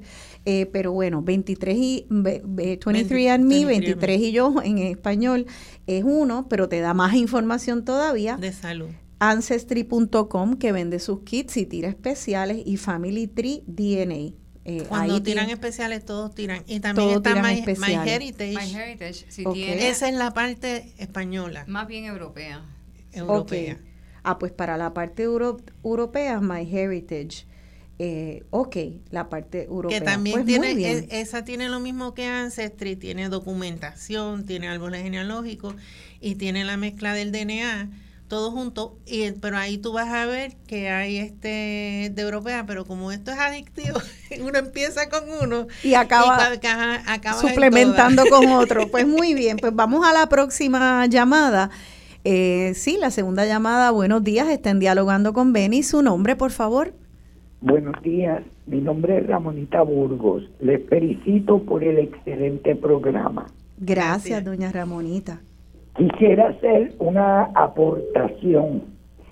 Este, muchas personas desconocen que los, los que venían con Colón, muchos de ellos venían huyendo por lo del decreto este, es la, los cefalditas.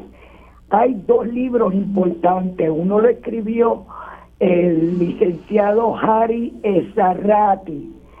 Es 500 eh, años de la historia de la inmigración judía al Caribe. El otro es el talit escondido, la presencia cefaldita en Puerto Rico, de la doctora Ana Alicea Rivera. Este último libro salió para el 2017, unos poquititos meses antes que el huracán María. Y en este libro hay fotos originales. Betance era judío ortodoxo y hay una foto de Lola Rodríguez de, de Tío recostada sobre un talit hebreo el talit es el manto que usa el judío, que es blanco con líneas azules. Sí, sí. Es, son dos libros que yo los recomiendo altamente. ¡Wow! Gracias, Ramonita. Eso está increíble, me fascina. Eh, eh, la idea de que Betances también tuviera este, ascendencia judía hebrea, porque acuérdate también las piedras del Padre Nazario, tú tienes que juntar todas esas cosas. Y hay libros escritos sobre la inmigración judía. También existe un DVD que se llama Las cuatro lunas de sangre y en, es, en el mismo documental te enseña que todos los judíos, tú sabes, que vinieron con Colón, huyéndole a la Inquisición. Ah, eso está fantástico. Muchas gracias, Ramonita, por, por traer. un placer, gracias a ustedes por tan excelente programa. Gracias, y ella trae, este, gracias Ramonita, que pase un bello domingo. Eh, doña Ramonita trae, eh, pues, este otro universo que está en diálogo constante con la genealogía, que es la historia. Pero qué manera tan bonita de poder entrar a la historia, que es eh, de darnos cuenta de la interconexión de todo, desde que nosotros en nuestra familia, yo en mi cuerpo, soy la encarnación de la historia de esta nación, de un cantito, un cantito y un canto grande de la historia, porque estamos todos interconectados. Y entonces eh, eh, me imagino que el apetito, se le moja a uno el apetito con la parte familiar y luego tú sigues, acabas en Betance, los sefarditas, Lola Rodríguez de Tío, y, y eso no te da la vida para terminar ese estudio, ¿verdad? Esto es fascinante. Creo que tenemos otra llamada, así que vamos a pasar a la próxima llamada. Buenos días, estén dialogando con Benny, su nombre. Buenos días, Antonio. Hola, Antonio, ¿cómo estás? Saludos, saludos. Sí, es que quería ¿verdad? comentar un poquito de mis experiencias con lo que es el árbol genealógico. Sí, por favor. Y eh, yo vine a hacer mi árbol genealógico cuando estaba en la escuela superior, o sea, cuando tenía como 16 años. Y los otros Qué joven, tremendo. Sí, sí, y los otros días, bueno, y lo, lo tuve con una experiencia con, con una maestra, eh, que fue que la que nos enseñó. Hoy en día, eh, tengo una colega maestra que lo está enseñando en la escuela, ¿verdad? Y, y es la importancia que le estamos dando también a nuestros ancestros de nuestras ancestras, porque estamos con, Estamos buscando en esta historia del pasado y también conociendo quiénes éramos y dónde vivíamos y de dónde venimos también, que es muy importante que esto se enseñe la escuela. Antonio, y te pregunto, eh, ¿en qué, cuando tú tenías 16 años, o sea, tú empezaste temprano, más o menos, ¿en qué año fue eso? ¿Tú recuerdas en qué año? Tengo 37 eso fue a los 16, no sé si puede hacer el cálculo. Sí, que hace como, como 20 años, un poquito menos. A mí lo que me está bien, eh, bien eh, chévere de esta historia de Antonio es el hecho de que una maestra pudiera traer esto al salón de clase. Porque fíjate, Antonio, tú sientes que el hecho de que una maestra te lo trajera en la escuela, el árbol familiar tuyo, te abrió entonces la curiosidad a la historia de nuestro país. Claro, claro. Y mira, te voy a más. Yo soy maestro de arte. O sea, enseño historia y arte. Y dentro de esa búsqueda que tuve 16 años, ¿verdad? Yo encontré que mi abuela era india. Porque yo tenía una curiosidad, mi abuela tenía el pelo largo, y encontré que era india y que era bruja. Tenía sus su altares. ¿Era india y qué? India y bruja. O sea, y era india y bruja. fantástico, fantástico. Entonces ahí vas viendo que hay algo que no es la religión católica. Empieza, me imagino que ahí tienes que haberte hecho curioso sobre lo que era la espiritualidad indígena, que tal vez le ponían el nombre de bruja. Yo no creo que ella, eso es un nombre probablemente católico con estigma. Eh, para ello era, para ella era su religión y su espiritualidad. Quiero, también de, esa búsqueda de, ese encuentro. Eh, no, ella, ella con, con lo que hacía, cortaba el pez con tijera, ella tenía hecha los prietos, abeja, pero también encontré mi familia, mis tatarabuelos, ¿verdad? Antes, es de las Canarias. Islas Canarias, se está oyendo un poco entrecortado, pero estoy tratando de entender. Sí, encontré que mis abuelos venían de las Canarias que sí, muchos de nuestros abuelos y eh, mucha, hubo mucha eh, inmigración de las Islas Canarias, así que Qué maravilloso. Yo espero que, esa maestra eh, eh, sepa eh, lo que sabes lo, lo, que despertó en ti. Ojalá lo haya despertado en otras y otros de sus estudiantes. Gracias, Antonio, por llamar.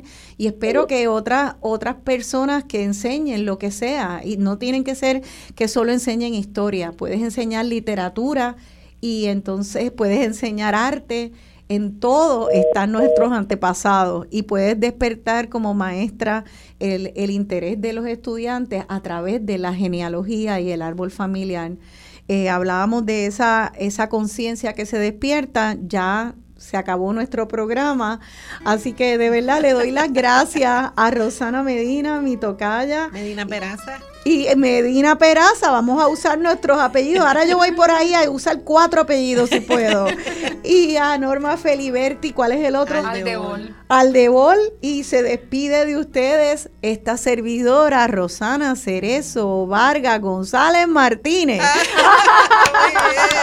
Así que gracias, vayan a descubrir su historia, que al final es la historia de esta hermosa nación borincana, para sentirnos orgullosas y orgullosos de dónde somos y de ahí parten muchas cosas bien hermosas, muy sanas para nuestro futuro, siempre anclado en nuestro pasado. Gracias, se despide de ustedes su servidora, Rosana Cerezo. falda del monte. Crecimos pero pa' que otro se aproveche. Somos un pueblo con dientes de leche, los hijos del trabajo sin merienda. La limonada para el